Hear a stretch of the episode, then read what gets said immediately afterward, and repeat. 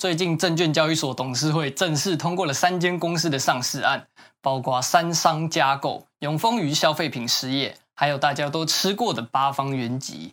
这三家都是和我们日常生活息息相关的公司，姑且称之为庶民经济股。他们是什么？适合投资吗？该怎么操作比较好呢？我们赶紧继续看下去。在收听我们节目的各位朋友，如果觉得我讲太快，或是想要阅读详细资讯，我们有用文字帮大家做重点整理，可以点击资讯栏里的连接观看。那我们就进入今天的主题吧。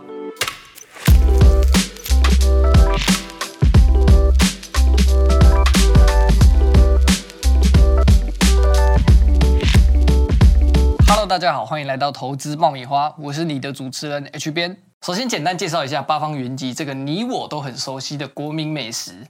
八方云集因为有自动化的中央工厂、门市统一的作业流程，又加上智能煎台和自动煮面机，让餐点的品质标准化，不会有许多餐饮业因为过度依赖厨师而造成品质良莠不齐。这样的经营模式很亲民的价格。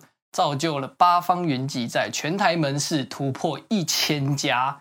在疫情之下，有很多餐饮业受到严重的冲击，但对于本来就方便外带的八方云集来说，业绩反而逆风成长。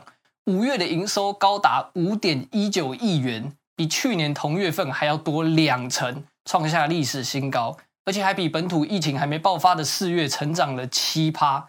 看来疫情期间大家很支持八方诶。我记得我前一天也是吃八方哦，看来八方真的是水饺界的 Seven Eleven 啊。八方云集旗下除了同名的连锁店以外，在台湾还有两个知名度也蛮高的餐饮品牌，那就是梁社汉排骨，还有单提咖啡。想不到吧？香港的部分则有百方池上便当和八方台式面屋。除了这些以外，他们也在计划要创立新的素食品牌。还有规划，明年第一季要在美国加州开第一家分店，真的是蛮厉害的啊！就开水饺开到国外可以开分店。在营收和股价的部分，八方云集去年营收五十一点八四亿元，年增率七点二七趴，税后净利六点三三亿，年增率三十点五七趴，EPS 十点五五元是历史新高啊！今年第一季营收十四亿元，年增率十六点七六趴，EPS 二点三元。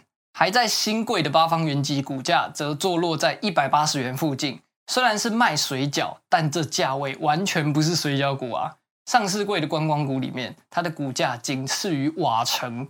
目前看来，未来可期啊！接下来这家永丰鱼消费品实业生产的是我们每天都会用到的民生用品、卫生纸和清洁剂。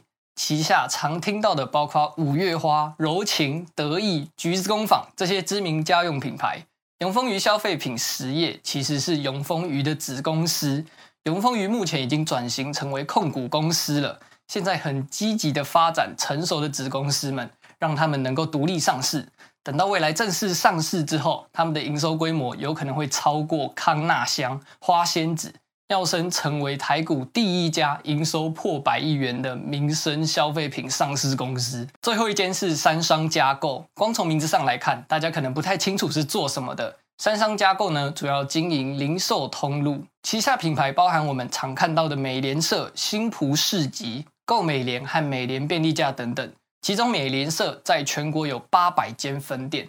从网友的评论来看，大多认为美联社的地位特殊，是介于超商跟杂货店的中间，也可以说是连锁的杂货店，而且价格实惠，蛮受到大众的喜爱的。他们还有一个长期计划，是希望能够在二零二三年达到一千三百家门市。在营收和股价的部分，三商加购去年整体合并营收一百三十二点二三亿元，年增率九点二五趴，税后净利一点八二亿元，年增率三百三十二趴。